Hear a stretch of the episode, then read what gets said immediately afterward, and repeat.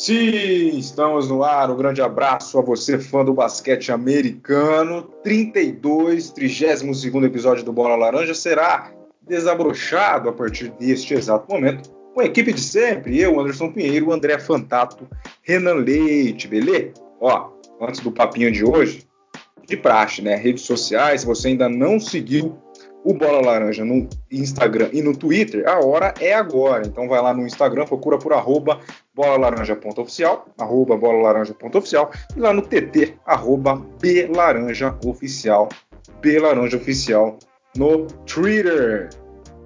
Gente, seguinte, hein, NBA rolando, né, tem jogo praticamente todos os dias. Claro que talvez você que está aí nos ouvindo, os horários não, às vezes não te ajudam, né? Porque você é um trabalhador, precisa acordar cedo. Tem os jogos aí da meia-noite, uma hora da manhã, mas os que estão dando para a gente acompanhar, estamos acompanhando. Então o assunto de hoje, né, e, e os assuntos também nos próximos episódios não vai fugir muito um do outro, não. Hoje a gente, é, o André, o Renan escolheram aí um jogador especial para falar se está muito abaixo, se está muito acima da média, um time que vem decepcionando também, enfim. Então daqui a pouquinho a gente vai descobrir é, o que os nossos queridinhos têm para falar, porque antes a gente vai conversar com eles, dar o, as boas-vindas, não é mesmo? Heitor, como é que o senhor está aí nesta noite, tarde, noite calorosa de segunda-feira, dia 11 de janeiro de 2021, o segundo Bola Laranja do ano. Tudo bem, André? Meu caro Anderson, boa noite. Bom dia, boa tarde, boa noite, boa madrugada, seguindo a tradição. Cara, tô bem, tudo certo, tudo beleza. Acompanhando alguns jogos, como você falou aí, como todo trabalhador brasileiro, é muito difícil acompanhar esses jogos à noite, mas eu confesso que eu já assisti alguns aí começando meia-noite, terminando duas da manhã. No outro dia a gente fica com um pouco de sono, mas nada que a gente não consiga aguentar. Os fãs de NBA têm que fazer esse esforço de vez em quando e, e a gente mais ainda para passar informação aqui, né? Cara, Noite, uma noite calorosa aqui, uma chuvinha caiu agora há pouco, né? Mas já parou. Então tá tá quente aqui no nosso momento previsão do tempo que a gente gosta de fazer sempre, né?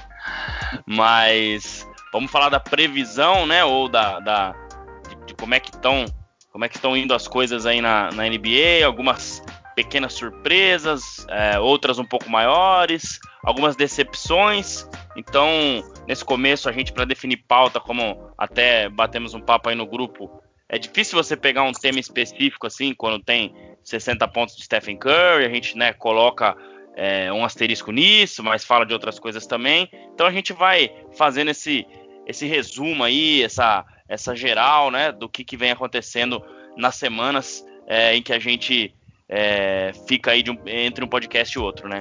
Então, bora falar desse, desse próximo, né, de começar esse episódio de número 32 e já deixar claro aqui que pro próximo vamos colocar a interação do público, o nosso Instagram tem crescido cada vez mais de seguidores, então faz um tempinho que eu não faço isso, então já deixo prometido que no próximo vamos ter interação do pessoal aí para a gente poder respondê-los e, e, e, trazer aí as, as informações, trazer a nossa opinião, que é o mais importante de tudo que rola na NBA. Então, bora para mais um episódio.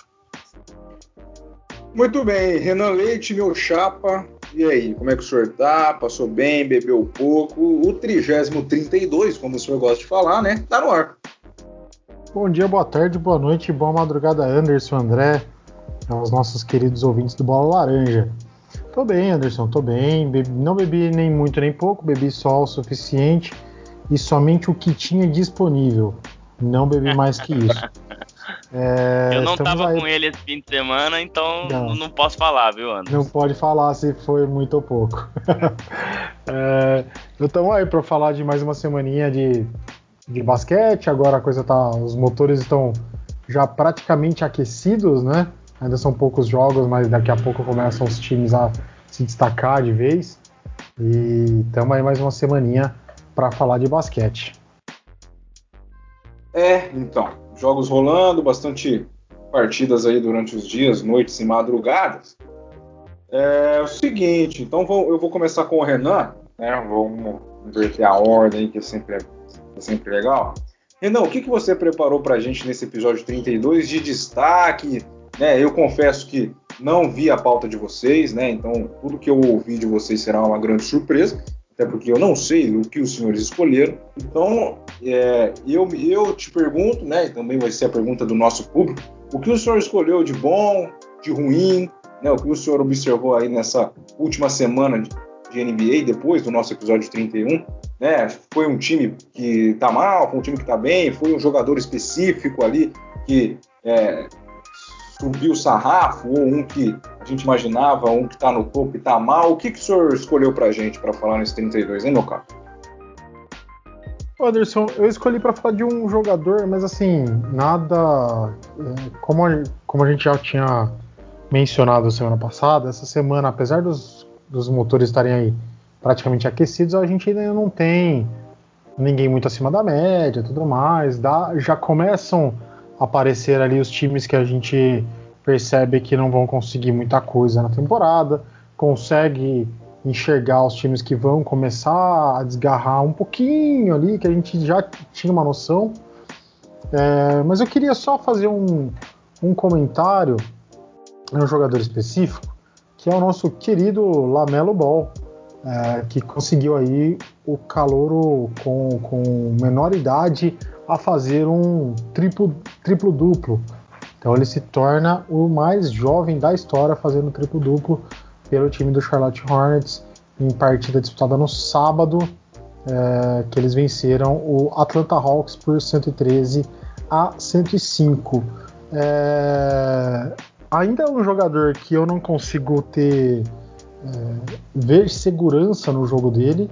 Ainda é um jogo que, claro, vai evoluir muito. Ele não é um, um, um, rookie que todo mundo olha e fala, ah, ele vai ser o Rookie of the Year disparado, é o único. Não, não é. Tem outros, acho que podem roubar esse título dele, mas é um enorme feito o que ele fez com 19 anos, já ter conseguido esse recorde e já ter marcado o primeiro triplo-duplo na NBA. O Hornets em si ainda é um time bem, é, bem mediano, assim como eu falei na semana passada do, do Houston Rockets, o, o, Hornets ainda é um time também que está ali tentando se encontrar, né? Gordon Hayward ali ainda é, é, tateando, ver o, o, que ele consegue fazer, Lamelo tentando mostrar serviço, então é um time que a gente não sabe muito bem aonde vai chegar.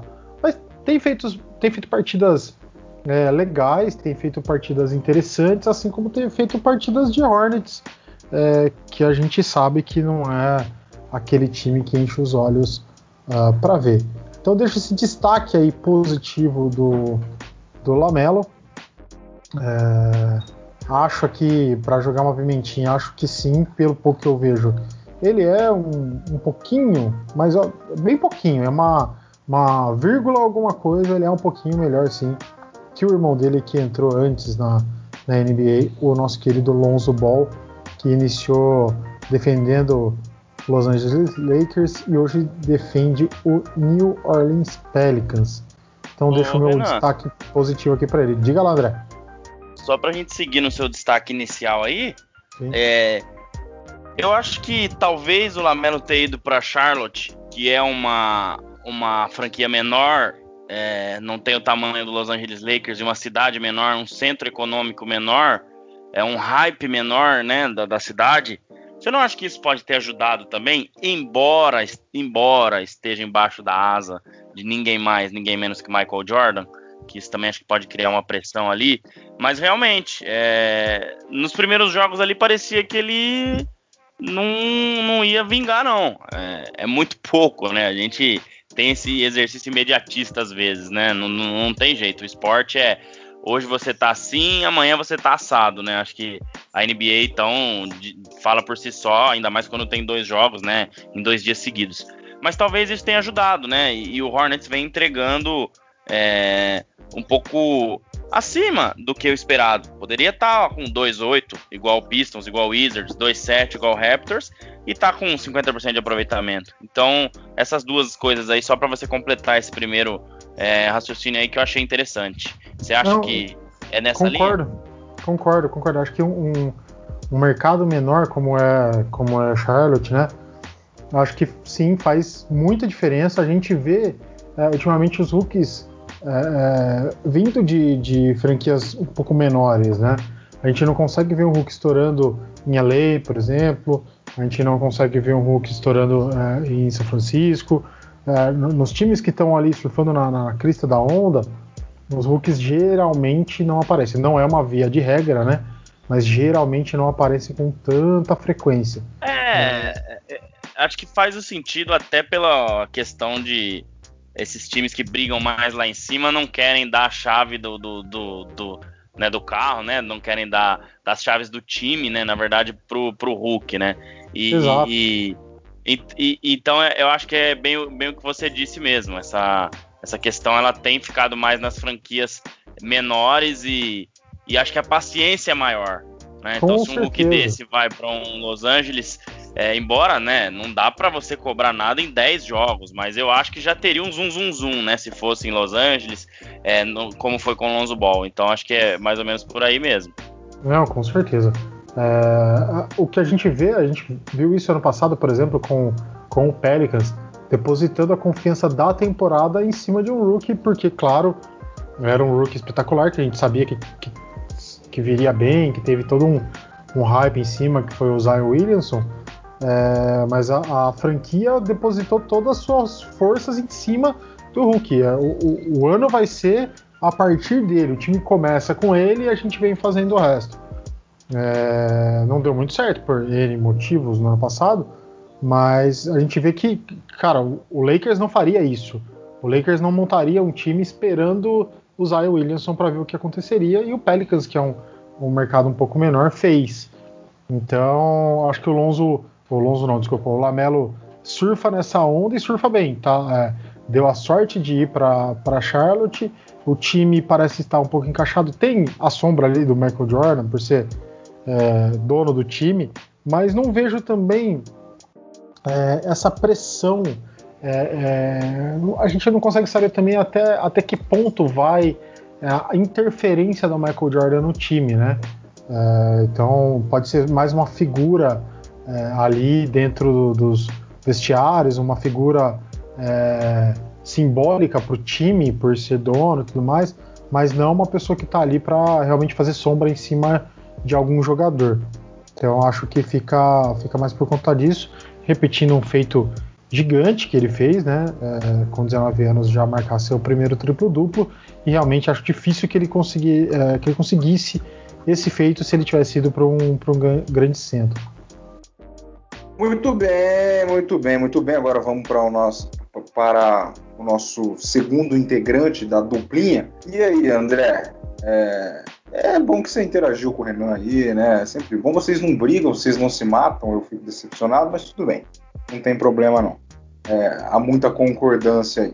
Mas lá pro final da temporada, quando cada um torcer para um time realmente, aí teremos mais brigas, né? E você, André? Quem que você escolheu aí para para falar bem, falar mal, um destaque, tudo que você viu aí nessa última semana. O Renan escolheu um jogador aí, você também foi nessa de jogador, ficou só no time. Que, que o senhor tem pra gente? Olha, Anderson, eu vou começar com um cara que tá dando dó de ver. Principalmente esse, esse ano, ainda é pouco, mas é, já é o suficiente para ver que ele não vai ter um ano fácil novamente e não merecia isso. É o nosso querido Bradley Bill. Bradley Bill que fez 60 pontos no jogo contra é, os Sixers, na derrota contra os Sixers durante a semana. É, ele quase passou a marca, a maior marca da temporada, que era do Curry, né? Que a gente falou na semana passada, 62 pontos. É, então, assim, cara, é muito, muito ruim o que acontece com ele, justamente porque o time não ajuda, né? Então, quando a gente tem um cara desse nível no time, é, jogando o que tá jogando, é, é, muito, é muito triste, porque a vitória não vem. Então, ele teve aí um jogo de 60 pontos contra o 76ers, e o, o time perdeu por 141 a 136, o Washington Wizards perdeu.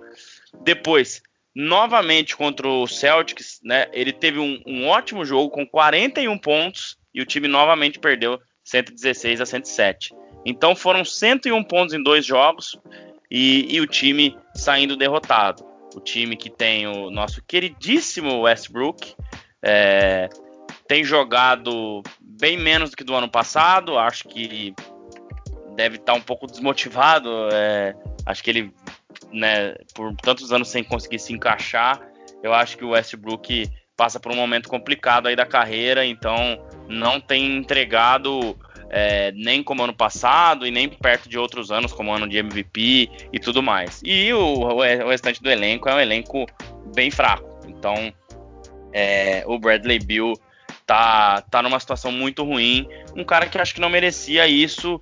É, ele, tá, ele teve aí na temporada passada uma média de 30,5 pontos por jogo muito bom, é uma, uma, média muito boa, muito acima de grandes nomes como LeBron, como o próprio Davis na questão de pontos. É, acho que não é qualquer um que vai lá e coloca 30 pontos por jogo na NBA. E teve e tá tendo esse ano nos nove, nove primeiros jogos a melhor marca da NBA com 35 pontos por jogo. É, eu acho que isso não vai durar, eu acho que é, é, é, muito difícil, até pelo time que tem, ele ser o cestinha dessa temporada, manter esse ritmo, porque é, é muito complicado, mas está no auge aí da sua carreira, com 27 anos, jogando muito bem, é, ano após ano fazendo marcas expressivas de pontos, desde 2017 18 subindo os números, 22.5, depois 25 em 18 19, depois 30.5 em 19 20 e 35 agora 20 21. E ele não tem um time competitivo desde 17, vamos colocar assim, quando eles chegaram na semifinal contra o Boston e perderam no jogo 7 é, o mesmo Boston que viria a ser derrotado por, por, pelo Cleveland de LeBron James e Kyrie Irving. Então, já são aí quatro anos, três anos, vamos colocar assim, né? É, e que o time não corresponde. E esse ano é, eu já coloco aqui o Wizards como 90% certo de não conseguir ir pro playoff. Eu sei que é muito cedo, mas a gente vê o que vem acontecendo assim com a franquia, né, nos últimos anos. Acho que não é nem um, um histórico desse ano, que teve a chegada do Westbrook, saída do John, do John Wall, claro, mas a chegada do Westbrook, de repente poderia dar um sangue novo, alguma coisa. Então, é, parece que ele não tá conseguindo fazer o que a gente pediu na semana passada mesmo, entender que a função dele é aquela ali, entender que ele tem que fazer só aquilo, não, eu sou a estrela do time, é, mesmo tendo Bradley Bill, então as coisas ficam complicadas aí pro lado de Washington. É, já foi duas vezes All-Star, Bradley Bill, então eu acho, eu acho assim muito complicada essa posição do jogador. É claro que é uma opção dele. A gente sabe que é, ele quis ficar em Washington, né? Renovou aí, é, tem seu contrato ainda com Washington. Acho que ele tem que tem o contrato e tem que cumprir. Mas é, é difícil, porque poderia estar, tá, de repente, envolvido num time com um potencial maior. Acho que um jogador como ele é, teria totais condições de estar tá brigando é, em um time com playoff, né? Imagina jogando é, num Clippers, num Lakers, num Nets. É, eu acho que seria é, mais do que merecido para um jogador do calibre dele, que eu acho que cresceria ainda mais. Mas então é um pouco triste. Acho que minha avaliação aí, esse meu primeiro destaque, é positivo pelo caso do Bradley Bill, que eu acho que é um cara que arremessa muito bem. É, esse ano tá chutando para quase 40% na bola de 3 e quase 50%, né? 49% é, de arremesso de quadra. É um cara que tem uma leitura boa de defesa também mas que acaba patinando em cima disso e não consegue é, resultados maiores além do que números é, é, individuais e tudo mais, muito por causa do time. Então é muito ruim quando você vê um jogador igual a ele é, lutando aí noite após noite e nem sequer uma vitória. Né? No caso desses dois jogos que a gente citou, ele consegue. Então eu acho que o Bradley Bill ele caberia em vários times aí. É claro que tem toda uma questão de salário, toda uma questão de, de movimento do, do Wizards querer fazer ou não, mas é, e ele mesmo, mas eu acho que é, é, é, muito muito ruim e talvez tenha chegado a hora dele já é, lá em Washington. Acho que ele tá lá desde 12 13, que foi o ano do draft, já são aí sete anos praticamente de NBA, tá indo pro oitavo ano na liga é, e talvez seja a hora de uma mudança mesmo. Eu acho que é, o crescimento que ele vem tendo, acho que para conseguir algo maior na carreira, talvez isso seja é, necessário para ele. Então é muito, muito ruim quando a gente vê um jogador desse calibre é, passando por isso, até por, por questões de o time não ajudar, o time não ter uma resposta para o que esse cara traz em quadra e, e, né, e alinhar é, o que ele consegue com o que o time consegue atingir. Então acho que é sempre ruim quando a gente vê esse tipo de coisa na NBA e a gente sempre deseja um time melhor, é, seja o mesmo time ou uma mudança para um jogador do calibre dele. O André, e eu assisti o jogo, na verdade assisti é, melhores momentos depois, né? O jogo entre os 76ers e o Wizards. E é, cara, é decepcionante o cara fazer 60 pontos e, e perder o jogo mesmo assim. É, não sei. Eu não sei com que estômago ele, ele entrou no vestiário depois, cara. É difícil, é, é revoltante o cara fazer uma marca igual ele fez. A gente estava aqui falando do Curry, né, na, na, semana passada, de uma marca histórica, ele vem e faz é, uma coisa igual e, cara, e acaba é, caindo no esquecimento porque o time perdeu. É, cara, será que essa sina do Wizards de ter time ruim vai durar para sempre assim, cara? Nunca vão é. ter um time, um time é, mediano para bom, cara. Tá, tá difícil. É, essa dupla dele, John Wall, era muito promissora para conseguir alguma coisa. Até quando chegaram no playoff lá aquele ano, é, de 16, 17 que eu falei, tinha aí alguma chance de, de de repente chegar numa final mesmo contra o Cleveland, fazer um barulho ali, mas foram parados pelo, pelo Boston que tinha ali a Isaiah Thomas naquele ano é, jogando muito bem, né? Enfim, é, eu também não vejo assim num futuro próximo alguma coisa melhor. Eu vi aqui o contrato dele vai até 22, 23, é uma baita grana, 28 milhões esse ano, 34 no próximo e 37 no, no, no ano 22, 23, né? Nossa. Daqui dois anos. Então é muito dinheiro. Então talvez assim seja a opção dele seguir assim, mas eu acho que pelo jogador que ele é e pelo que ele representa dentro de quadra, talvez eu acho que é, ele não queira só pensar em dinheiro, não. Acho que ele queira algo maior para a carreira, mas em Washington vai ser bem complicado, viu? Pois é. é. Eu queria fazer um destaque rápido em cima disso, na verdade em cima do time, que é o Raulzinho voltando a, a fazer boas marcas, né? A gente sabe da, da limitação que ele tem, é, mas acho que ele vem, ele, ele tá vindo bem do banco. Acho que ele está lembrando aí os, os áureos tempos que ele teve, que ele foi bem lá em, em Utah, né? E ele está conseguindo fazer um, um, bons jogos, cara. É, acabei de ver aqui que o, o, o Russell Westbrook deve ficar fora aí por três jogos, e aí com certeza vão usar ele mais novamente. Acho que, acho que faz bem para ele. E cada vez mais ele vai se mostrando que ele, ele é um jogador útil ali na NBA. Ele não é, cara, um um Lou Williams que vem ali para ser sexto homem, mas ele consegue é, na rotação manter um, um, um, nível médio do time, né? Acho que, que é legal para ele. É, e pelos números, Renan, a gente vê que me parece que tem uma, uma puxada de freio de mão ali do, do, dos técnicos com o Raulzinho, viu? Eu não sei se é, é alguma coisa, né? Até pelo estilo de jogo dele, enfim pelo, pelo, pelo ponto fraco da defesa, realmente, até pela estatura dele e tudo mais. Mas ele Sim. tem aí é, é 44% na bola de 3 e 50% na bola de 2 nessa temporada. Eu confesso tá que não acompanhei bem. nenhum jogo inteiro do Wizards, Uhum. É, eu, igual o Renan, vi alguns melhores momentos. Esse jogo do Sixers eu assisti por mais de uma vez também, os, os, os pontos do Bradley Bill. Mas assim, cara, é, é muito difícil, né? É, é, às vezes não dá para entender muito, mas talvez seja isso, né? A gente não sabe muito como que funciona. É, essa questão do, dos treinadores de lá vem os jogadores de fora, principalmente nesse caso do cara ter um ponto fraco igual a esse, né? É, então, mas assim, realmente, é, é, produção ofensiva, leitura de jogo ele tem bastante, sempre teve, né? Então ele tá aí com as melhores marcas da carreira. São só 10 jogos, claro, mas ele tá com média de 8,2 pontos vindo do banco. Então, acho que é uma marca expressiva para ele, com 16 minutos jogados. Então, de repente, se ele jogasse o dobro, marcaria aí seus 16 pontos. Então, enfim, é, eu acho que fica só essa questão assim do porquê ele não é tão utilizado. É, acho que em Utah ele foi bastante por algum tempo, Renan. Você pode falar melhor aí até é, das últimas temporadas. O ano passado, nem tanto. Acho que ele não, não, não, teve uma utilização tão grande lá em Filadélfia, mas esse ano me parece que vai ser utilizado mais, mas acho que poderia ser muito mais. Né? Mas tem essas questões aí que a gente acabou de citar. Com certeza.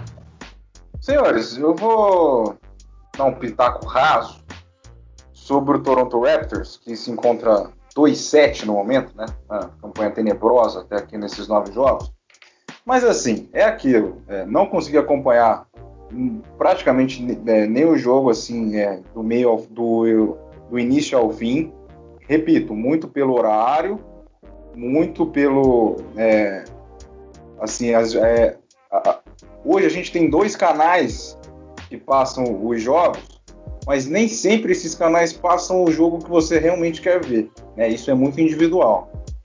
Então, o que eu fiz com o Toronto é, é mais ou menos é assim, é uma análise bem, bem superficial, né? Mais de ver melhores momentos mesmo e de acordo com os números dos jogadores em, de, em determinados jogos. A duplinha que eu gosto tanto, que é o Lowry e o Van Vliet, o, eu vou confirmar a informação, porque eu vi meio por cima, mas nenhum dos dois juntos conseguiram passar dos 20 pontos em uma partida. Então eles estão oscilando. Quando um vai bem, o outro não consegue chegar perto. Então é isso que está fazendo uma boa diferença. Porque, por exemplo, o Lowry começou melhor. Né? A gente vê aqui no início da campanha do Raptors. O Lowry fez ali 25, 27 pontos ali naqueles primeiros jogos. Enquanto isso, o Van Vliet fazia 7, 8 pontos. Né? E quem estava sendo esse segundo cara para tentar ajudar era o Siakam.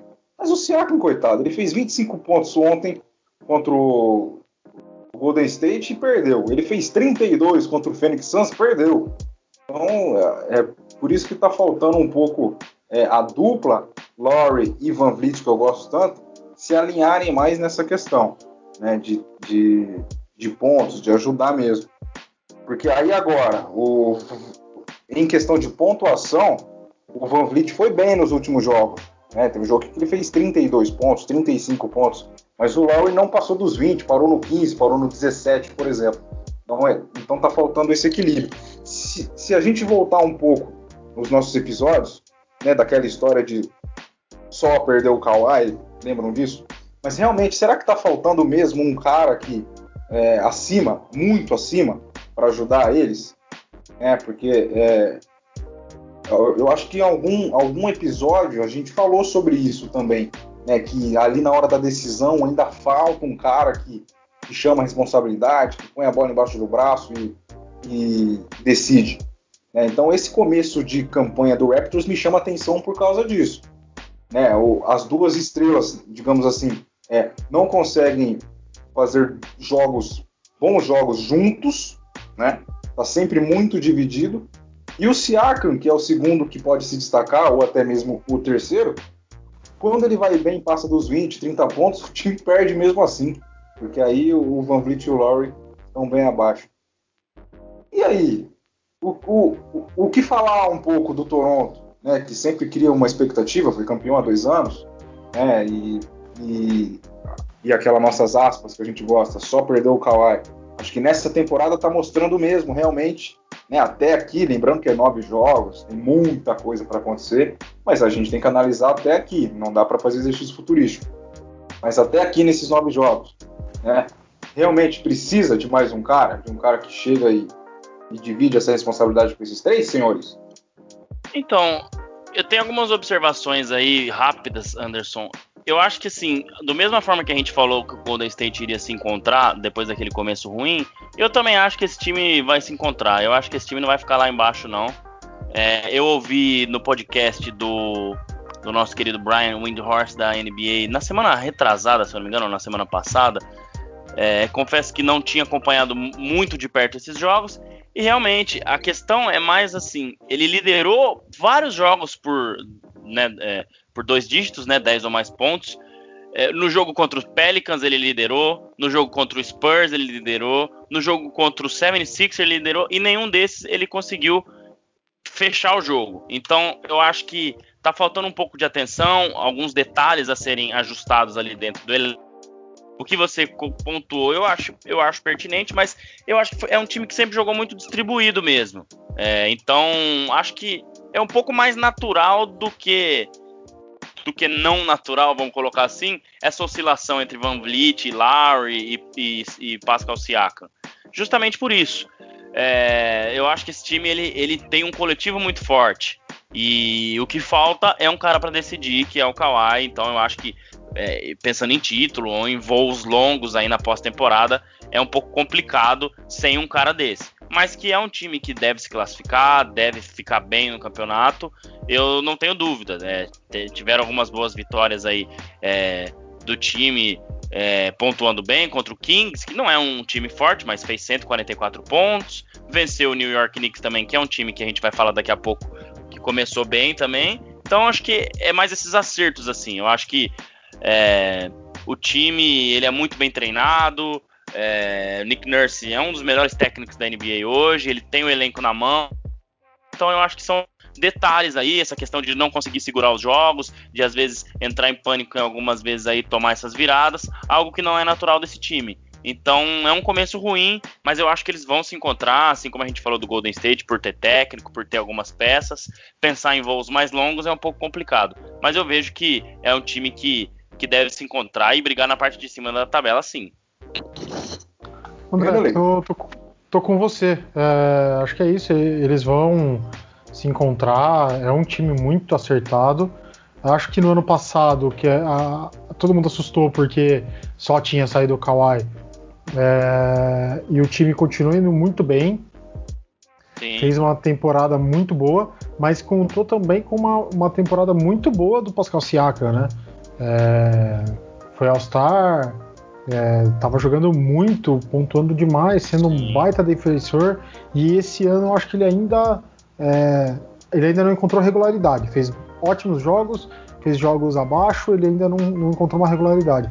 Acho que isso passa com é, eles, eles estavam no playoffs, eles é, disputaram até o, até o fim ali, então passa muito por isso.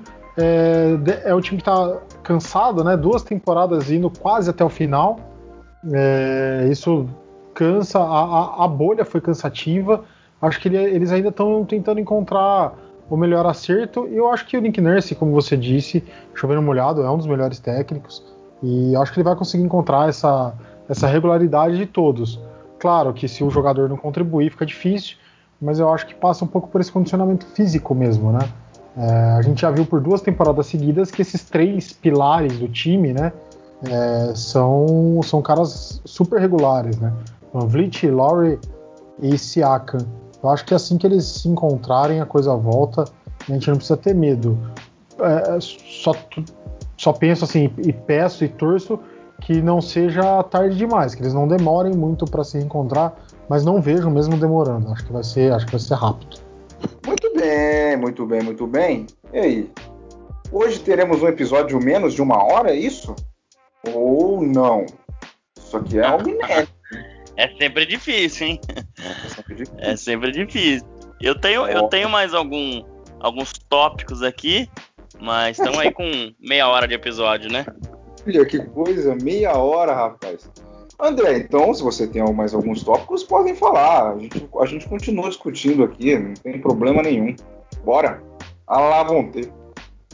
Vamos, vamos falar do, do nosso queridíssimo, é, adorável por todos, até porque não fazia mal a ninguém, e por enquanto ainda não tem feito muito, né? Mas já tem feito alguma coisa há muito tempo. O nosso querido New York Knicks. É, um começo um tanto quanto surpreendente, acho, do New York Knicks. É, foi um de, de, de chacota por muito tempo aí. É, eu acho que é um time que não tem assim jogadores excepcionais.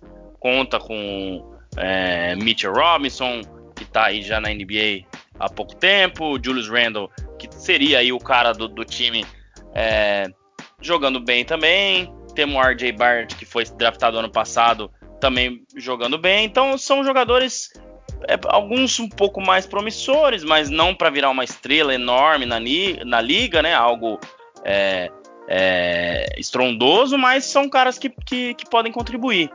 E o time começou bem. O time veio aí. É, tava com cinco vitórias e quatro derrotas. Ontem é, sofreu aí a sua quinta derrota é, jogando contra o Nuggets, um time que a gente sabe como é difícil bater, mas venceu jogos importantes, como venceu o Jazz, do nosso queridíssimo Renan, jogando bem, venceu o Hawks, que vinha surpreendendo. Venceu o Pacers, que estava jogando muito bem.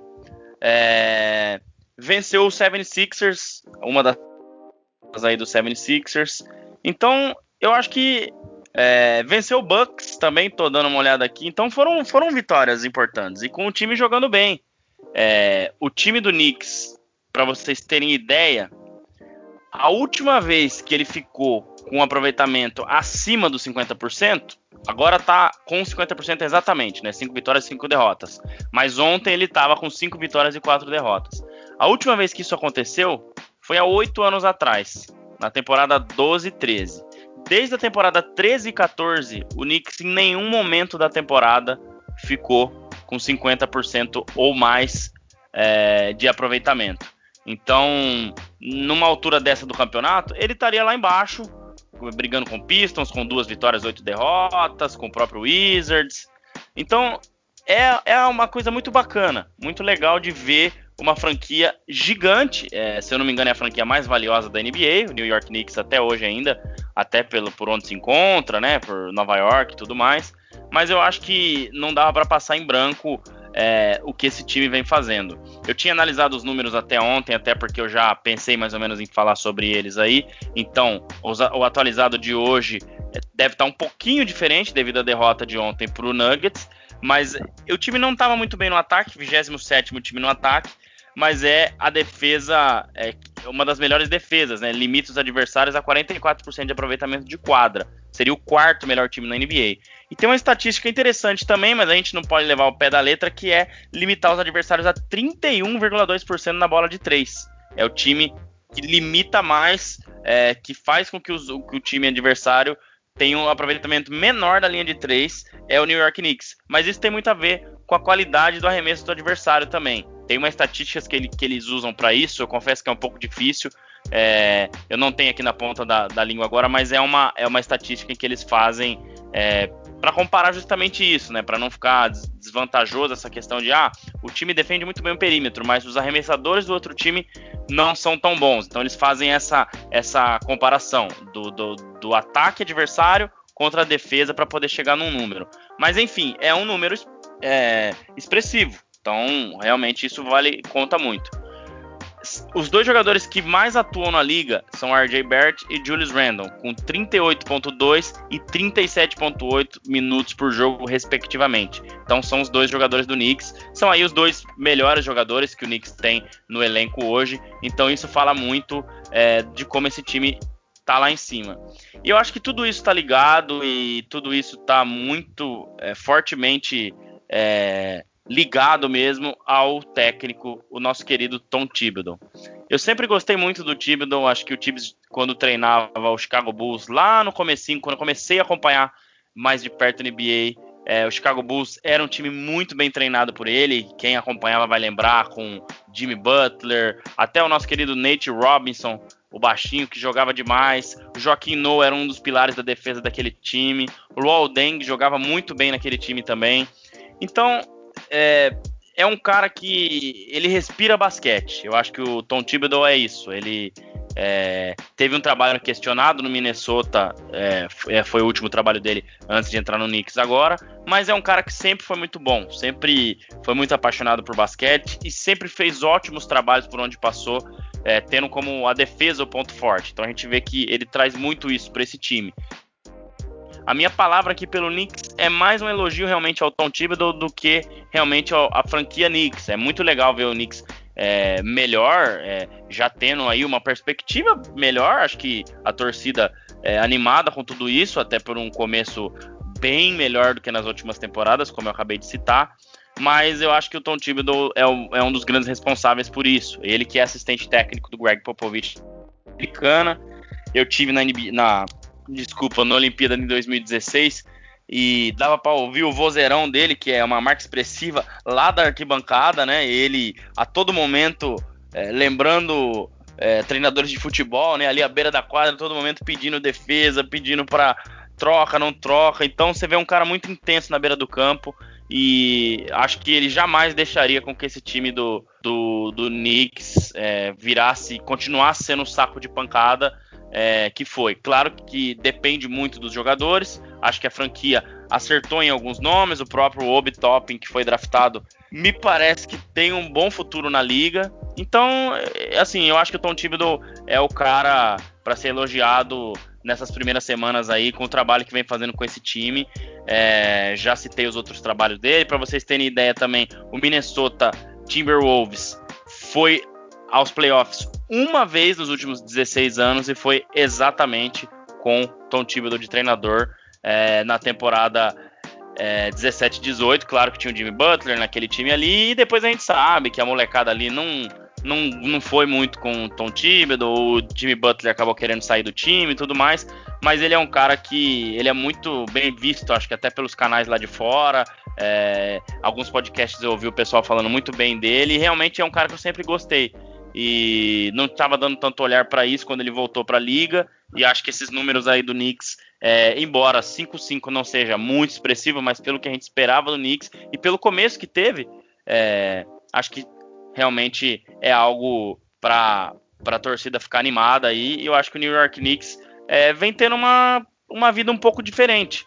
É, foram duas derrotas nos últimos dois jogos, né? Que estava 5-3, caiu para 5-5 agora, mas é muito diferente do que o time vinha do que o time vinha tendo, do que a torcida vinha vendo. Então acho que é algo muito bacana e animador para uma franquia, franquia do tamanho do Knicks que tá aí já há oito anos no limbo, né? Depois que tinha aquele time com Tyson Chandler, Jason Kidd, J.R. Smith, Carmelo Anthony, é, nunca mais teve dias de glória. Então acho que é um começo já bem diferente, bem mais animador para a franquia de Nova York, a maior cidade dos Estados Unidos, maior centro econômico. Eu acho que realmente precisa muito de um time desse. E se a gente for olhar agora, é, é, pau a pau, né? Tá na frente do Nets. 5-5, Nets 5-6, então tá entregando muito mais do que o seu rival é, da mesma cidade tem entregado com o que tem. Então acho que é, é, queria deixar aí esse, essa ressalva do New York Knicks, porque eu acho que é bem bacana é, o que a franquia vem conquistando e o que o nosso querido Tom conseguindo. André, é estranho ver que, que o Knicks acertou errando, né? São várias temporadas aí de erro atrás de erro, rebuild atrás de rebuild, e o time não dá certo nunca. É, investiram a temporada inteira no passado em, em, em tanque para tentar. No retrasado, na verdade. Para tentar usar o Williamson, né? Eles tinham certeza que eles ficariam em primeiro. É, fizeram tudo para isso e deu tudo errado. Então, cara, é, errando eles, eles acertaram. É estranho, mas é o que aconteceu. Sim, sim. É, e é sempre bom encher o saco do Renan, né? Lembrar que o Julius Randle fez 16 rebotes, 7 assistências e 30 pontos contra o Utah. Sempre bom lembrar disso. Tem nada não. interessante. Essa partida que aconteceu no dia 6, né? 112 a 100. Tudo bem, né, Renan? Não tem problema não. O Utah tá bem. Tá bem, tá bem. Tá lá em quarto lugar, na, lá onde o, o bicho pega. Então tá é. bom. Tem, tem que reclamar, não. Só pra não perder a zoeirinha de cada episódio contigo, né? Normal, normal. Pode, pode continuar não pode, assim. Não pode passar. Falando em jazz rapidinho, Renan, eu quero ouvir o podcast que o hoje, o nosso querido Adrian, ou Adrian Wojnarowski, gravou com o novo dono do jazz. É, eu ouvi dizer que é muito bom, muito bacana, muito interessante. Ryan Smith, é, comprou o Jazz, se eu não me engano, por 1,7 bilhões de, de, dólares, alguma coisa assim, e depois eu posso trazer a informação. Mas eu quero ouvir para de repente a gente é, discutir no próximo episódio aí, porque é, diz, é, falaram que tem boas ideias, boas coisas é, muito bacanas aí que ele falou, Donovan Mitchell, Rudy Gobert, é, enfim, muitas coisas que ele quer melhorar aí no, no, na franquia Jazz, então acho que é, é, vale muito a pena. Eu quero ver se eu escuto para a gente discutir isso mais para frente aí também no, no nosso podcast.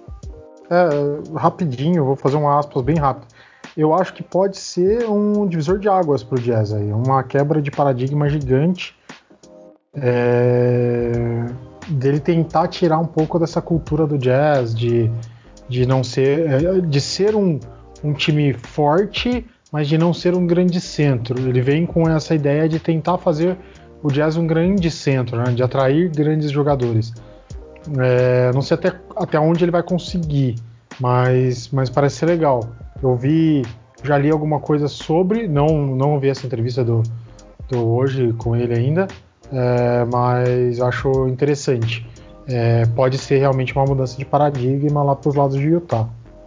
É, ele que é CEO de uma empresa na área de TI, né? Qualtrics, que é, base, é né, tem como o, o sua sede em, lá em Utah, então acho que nada mais mais bacana, né? Então acho que depois a gente pode né, dissecar um pouco mais esse assunto que é que é sempre legal quando tem essas mudanças e pessoas com, com uma mente e tudo mais né, é, à frente dos times da NBA. Sim. Pelo que eu vi aqui, o André ainda tem histórias para contar sobre o, o Houston, Houston Rockets. Mas se você, Renan, mais alguma coisa que você anotou, quer falar, ou iremos dar todo o ouvido ao André para a gente conversar com ele sobre o Houston? Ô Anderson, eu acho que eu vou dar o meu lugar para o André começar a falar, porque eu tenho um assunto na agulha aqui e eu acho que dá para fazer um gancho com o que ele vai falar primeiro. Então deixa ele falar do Houston, eu vou criticar um pouco o time lá do Texas também. é, deixa eu falar um pouco mal deles e aí depois eu, eu tento inserir o meu assunto aqui. É, então. Então vai lá, André. É, tá mal demais, né? O Houston tá, tá bem mal.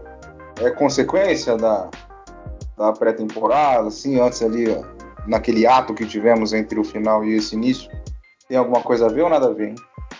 Então, é triste, até pelo, pelo James Harden, pelo potencial que ele tem de de repente brigar por mais um MVP, é, colocar o time lá em cima. Esse time que é, ao redor dele já quase foi campeão, bateu na trave, porque aquele ano em que perdeu o jogo 7 para o Golden State, perdeu o jogo 6 e o jogo 7, liderando por 3 a 2 acho que fatalmente venceria o Cleveland Cavaliers na final e teve aí uma chance de ouro de ganhar, mas infelizmente teve a lesão do Chris Paul e tudo mais.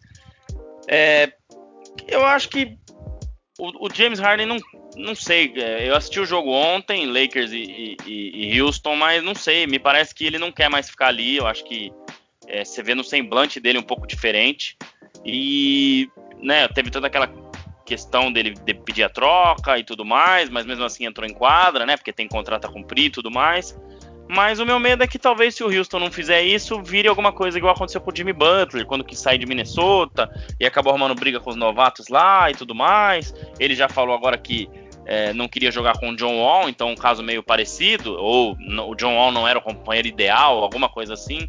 Então acho que são coisas que é, são faladas fora de quadra, mas entram dentro de quadra.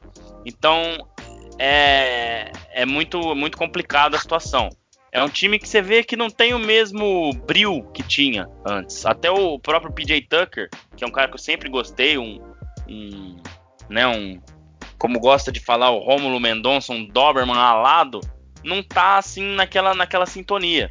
É, então o Harden até tem os números dele. Ontem ele fez, se eu não me engano, 26 pontos, deu 11 assistências, né? Mas assim, é, você vê que não é, não tá com aquela sede de, de ganhar. É, e não só, não só ele, claro, mas eu acho que ele acaba levando o elenco é, ao. Então, se ele não tá nessa pegada, é muito difícil que o elenco é, também siga. Então, eu fiz aqui umas anotações rápidas de números que eu gosto sempre de trazer números para ilustrar melhor o que é o momento do time.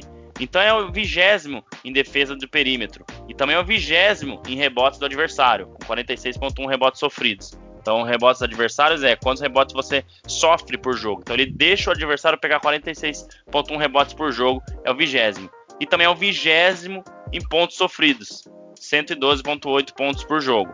Claro, a defesa do Houston não, não foi sempre a marca registrada, mas eu lembro que nos momentos em que ele foi melhor, a gente tinha assim uma defesa é, bem mais forte, é o próprio PJ Tucker sendo aí o cara da defesa, sendo aí o, o monstro da defesa deles, então eu acho que começa muito por aí. É, o elenco é bom, se a gente olhar, a gente tem é, o James Harden, John Wall, que já foi um craque dessa liga, voltando de lesão, pode se encontrar ainda, tem um tempo para se encontrar. DeMarcus Cousins também, que tem aí é, bons anos na liga. É, Wood, que também é uma promessa, então falaram aí que foi até uma das melhores é, é, escolhas aí, uma das melhores contratações, desculpa, na free agency. E tem também é, o PJ Tucker, Eric Gordon, que está nesse time há um bom tempo. Então eu acho que é um time que tem essas peças, mas eu acho que falta isso, falta coração, falta vontade mesmo de vencer e tudo e passa muito pelo, pelo Harden. Então é um time meio disperso, o Harden é, não tem acertado os step backs, né, que ele fez o ano todo passado e retrasado e, sempre fazendo, né? Acho que ele é, falta um pouco de foco para isso, me parece até um pouco fora de forma comparado a outras temporadas. Então eu acho que esse time vai sofrer bastante. E tem aí o Stephen Silas como técnico, é o seu primeiro ano como head coach, é, né, sendo o técnico principal de, de, uma, de uma franquia da NBA. Ele está na NBA como técnico aí há 20 anos, mas como assistente técnico há 20 anos. Estava agora no Dallas, né, era assistente do Rick Carlisle e veio pro, pro Houston. Mas eu acho que isso também pode ser um ponto importante, porque lidar com esses caras, lidar com essas feras, principalmente o James Harden, talvez precisasse de alguém com um pouco mais de tempo, com um pouco mais de experiência de NBA.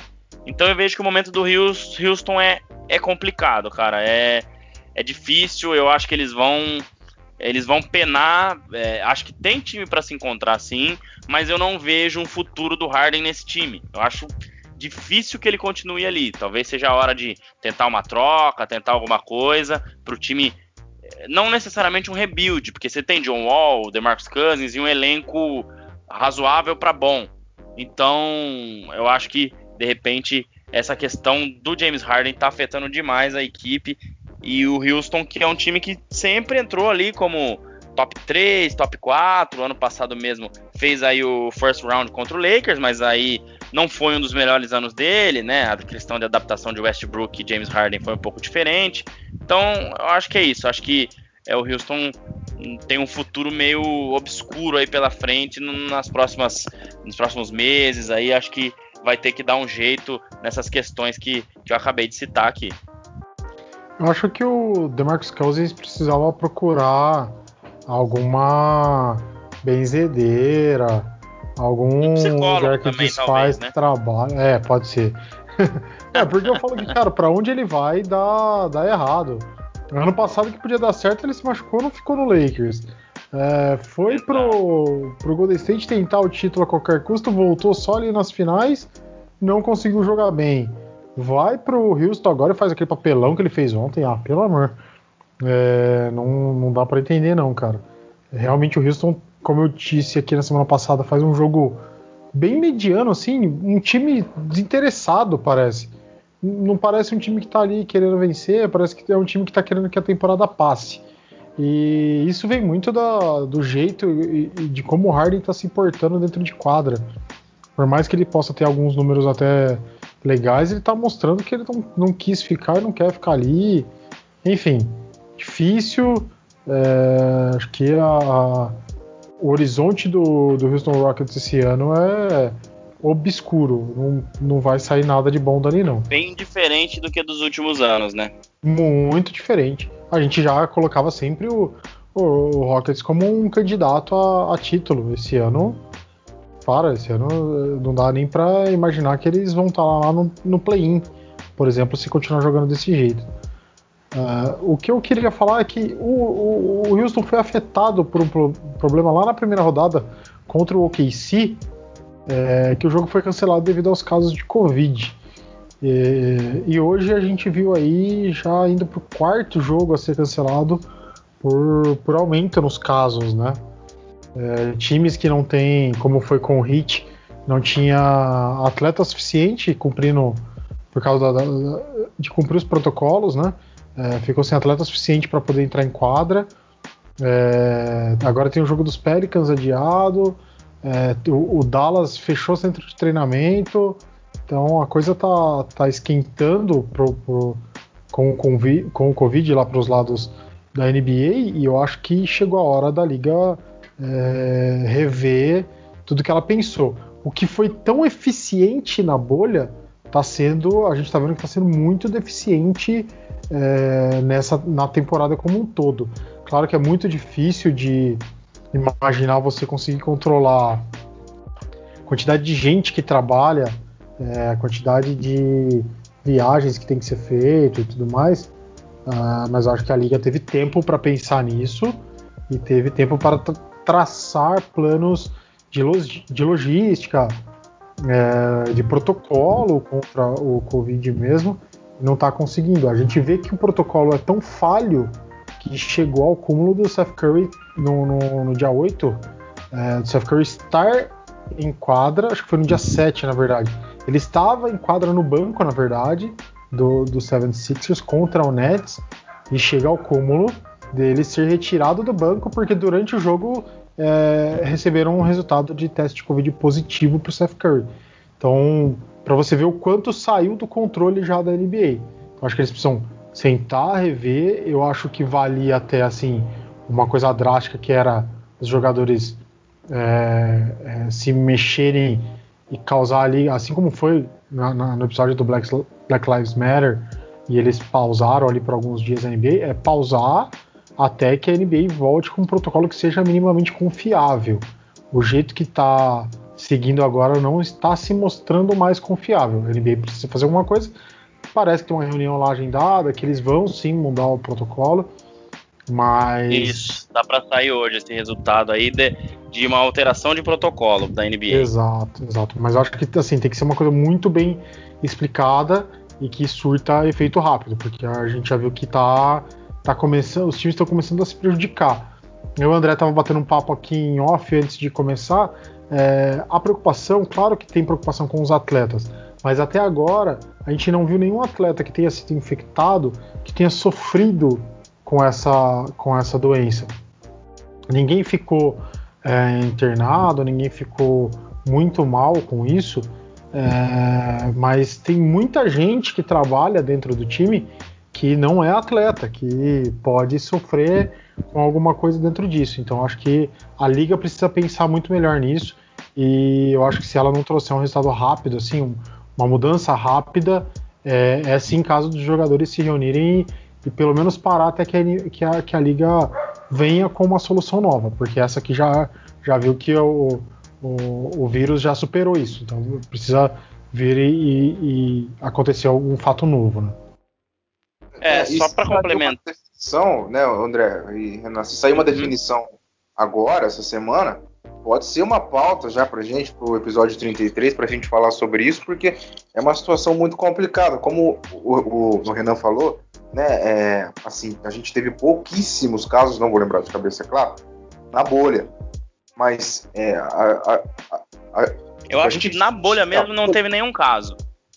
Nenhum. Eu né? acho que foram é, alguns casos. Não, é, que, é, os jogadores chegavam lá, né? Ficavam no protocolo porque tinham tido algum caso, né? Ou acabaram não indo para a bolha por isso, mas acho que lá dentro mesmo não teve nenhum caso.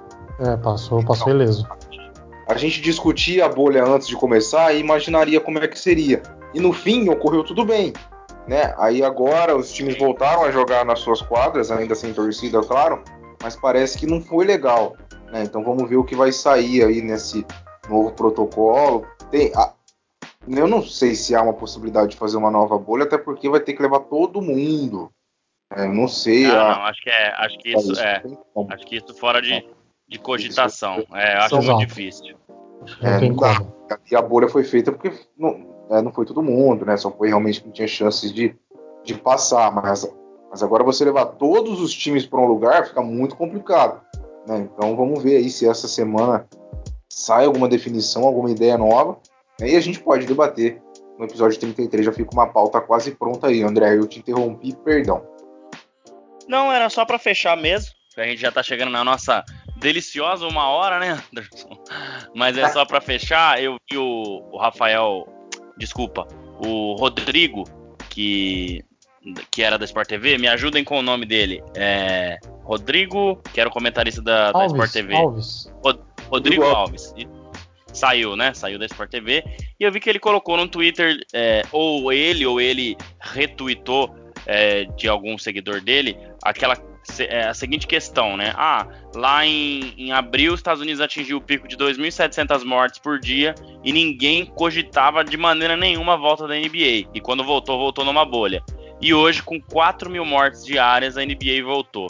Então, é uma questão muito polêmica. Mas eu acho assim, a NBA em si parar não faz sentido. Só a NBA parar, porque eu acho que o próprio Estados Unidos já deu, é, já banalizou a doença, vamos colocar assim, entendeu? Então esse que eu acho que é o problema maior. Então às vezes eu, eu vejo essas polêmicas assim, mas é, que o pessoal coloca e às vezes falta um pouco de análise, um pouco de porque, assim, claro, a NBA tem muita força, mas aí a NBA para, mas tá rolando NFL, tá rolando beisebol, tá rolando isso, aquilo, é, tá tudo aberto, tudo aberto, tudo funcionando. Então, depois eu queria ouvir a opinião de vocês nessa que vocês forem dar o tchau aí e etc. Mas é, cara, é claro que o dinheiro fala mais alto, né? Infelizmente, é o mundo em que a gente vive. Mas eu acho que hoje é uma questão diferente, né? Tem toda essa questão da testagem.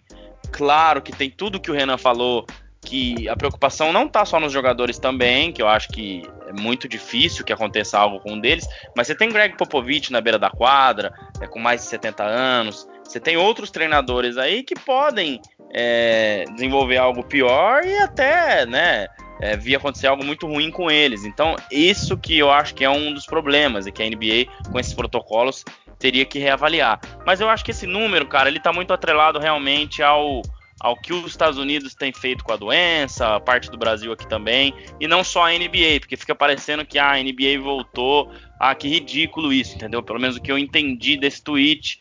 É, em que ele retweetou um cara que eu respeito, né? Acho que é um cara que eu gosto também, gostava de ouvir no Sport TV, mas acho que às vezes é, é, até para não que a, criar polêmicas maiores ou coisas maiores em, em, cima do que a gente já tá tendo, né? No que a gente tá tendo no mundo hoje. Acho que às vezes a gente tem que analisar tudo isso, né? Então, acho que é uma coisa muito triste, né? Pensar nesse número de mortes e tudo mais, mas em que realmente, assim, o país né, apertou o botão do F, três pontinhos para doença em muitos dos casos e as atividades econômicas é, seguiram e, enfim, acho que não tem mais volta, né? Pelo menos eu vejo assim. Claro que tem que ter umas regulações, igual o Renan falou, perfeito. Tem que pensar, claro, primeiro na saúde de todos que estão ali em volta da NBA, né? E, enfim, é, mas eu acho que é, esse é o caso. Então, é, só queria finalizar com isso aí. É, é verdade, hein, Renan? E aí, hein? Você, eu vou, eu vou dar só o meu último pitaco aqui, Anderson, causar uma pimenta. Acho que assim, a, a, a NBA não pode se pautar pelo que está acontecendo fora dali. Não é porque está tendo NFL ou porque o país abriu a porteira e está deixando a coisa andar à torta direito que ela tem que fazer isso também. Ela tem que saber o limite, tem que ver que o protocolo não, não não está dando certo e fazer um protocolo que dê certo. Se a NFL não faz, se a MLB não fez, se a MLS não fez, enfim, ou se o governo não faz na, no controle de entrada ou de comércio, enfim, é, se for se pautar é, pelos outros, ela não vai fazer nada de bom. Então acho que cada, cada órgão é de um jeito. Eu consigo entender o, o tweet lá do Rodrigo até de uma outra forma, é que assim, é, naquela época que a NBA ainda não tinha voltado, se espantava com o número, hoje não se espanta mais. É, por isso, porque a gente já tem uma visão de normalidade, com muitas aspas. Sim. É, de que a coisa tá normal, então, tipo, ah, por mais que estejam é, acontecendo mortes e tudo mais, não tem problema estar acontecendo esporte. Tá tudo controlado. E o que tá acontecendo ali na NBA é que está começando a ver que não está tão controlado quanto poderia. Então eles têm que trazer um, um fato novo, é, como eu disse. Então eu acho que a gente, é, a, a, a gente olhar que um faz, o outro não, o outro não vai fazer porque um não faz, é a mesma coisa de eu falar é, que eu não vou tomar banho porque meu amigo não toma também. Então eu vou ficar fedido só porque ele é, é. também. Não, eu tenho senso de que eu preciso ser limpinho, pô. Então eu vou tomar banho. Sim, sim. Entendeu? É, é, mas eu digo assim, né? É, é, como se fosse algo que ah, a culpa maior claro. é porque, nossa, que ridículo claro. a NBA, entendeu? Mas não é, não é jogando, isso, entendeu? É. é. não, não. Jogando a culpa em alguém, mas é, acho que a NBA tem que olhar para ela mesma, entendeu? Principalmente é, pela Não, não é só a NBA. Não é só a NBA que está tendo jogos agora. Todos os esportes estão rodando no mundo inteiro, não é só nos Estados Unidos. É, a gente está vendo casos acontecerem no mundo inteiro. A gente está vendo aí trazer para o futebol daqui. O Santos outro dia teve vários problemas, o Palmeiras teve vários problemas, é, e a coisa, tá, a coisa continua andando. E, e, se joga normal e vai, e, sabe? Não é assim. A gente precisa olhar, é, a gente precisa ver cada caso como um caso, cada protocolo criado, se está dando certo ou não. A gente está vendo que a coisa está falhando em N tipos, né? É, então acho que os jogadores podiam usar isso para um, um jeito legal. E, cara, vamos fazer o pessoal que está na NBA trabalhar lá. Esses caras ganham bem pra caramba. Criam um protocolo mais seguro aí, igual eles criaram na bolha. E que isso vire referência até para outras coisas no mundo, né? É verdade. Bom, a gente pode falar um pouco mais sobre esse assunto no próximo episódio, mas aí a, a NBA poderia ser o exemplo, né? Ser o carro forte, não é porque os outros esportes estão acontecendo que ela quer continuar. Ela pode puxar essa, é, essa carroça dizendo que eu vou, sei lá, tá, é um exemplo, ah, eu vou parar de novo porque o meu protocolo não deu certo, eu não consigo fazer uma bolha com todos os times e vão parar. Enfim, não é só porque tá tudo rolando que ela não pode é, puxar o assunto, né, digamos assim. Então que comece por ela, né?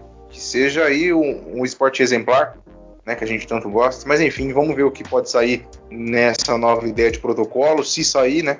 E aí a gente conversa mais no próximo episódio, porque esse assunto rende, porque é, vai, é debate de opinião muito particular.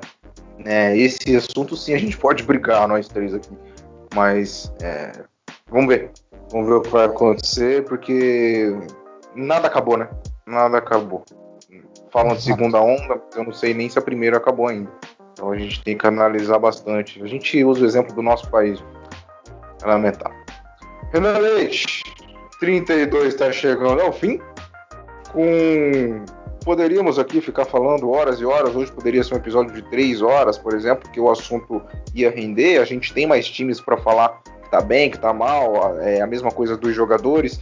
E agora nesse finalzinho também surgiu essa, é, esse assunto do protocolo. Enfim, mas tem que pausar. Né? Tem que pausar para a gente ter papo para os outros também.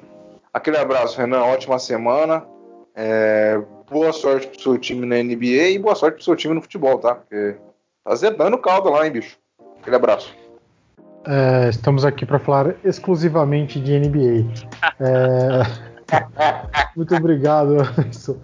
Vamos lá, realmente, é, a gente começa, a gente acha sempre que vai ser um podcast mais curto, mas é difícil. Quando a gente começa a falar do que a gente gosta, a coisa anda, os assuntos rendem e, e é assim mesmo. Isso, é, isso aqui é legal. Mas quero deixar já meu muito obrigado a você, ao André, a, a você ouvinte que chegou até aqui ouvindo o nosso papo semanal.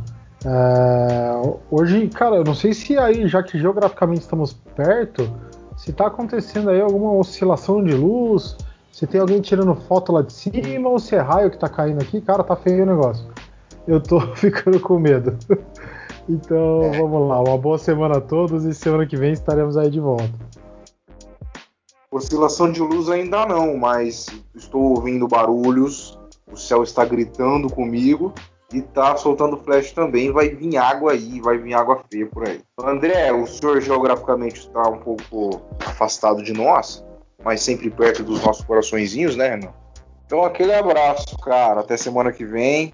É, mais um baita episódio né, com vocês dois falando, dando aula. E eu ouvindo e aprendendo. Né? Então, aquele abraço até o 33, né, pra gente é, acompanhar aí mais uma semana de jogos. E na questão do seu time de futebol para não perder a meada, boa sorte quarta-feira, tá? Vai ser um jogo bem é, emocionante, digamos assim. Eu tô com medo. O meu fez 3 a 0 eu tô com medo. Imagina o seu, né? Então, aquele abraço. Valeu, Anderson. Valeu, valeu, Renan. É, cara, quarta-feira o bicho vai pegar, mas espero que nos, nossos times se encontrem na final, porque será um momento histórico para o pro futebol e para o nosso podcast também, para nossas zoeirinhas, né? Ah. É...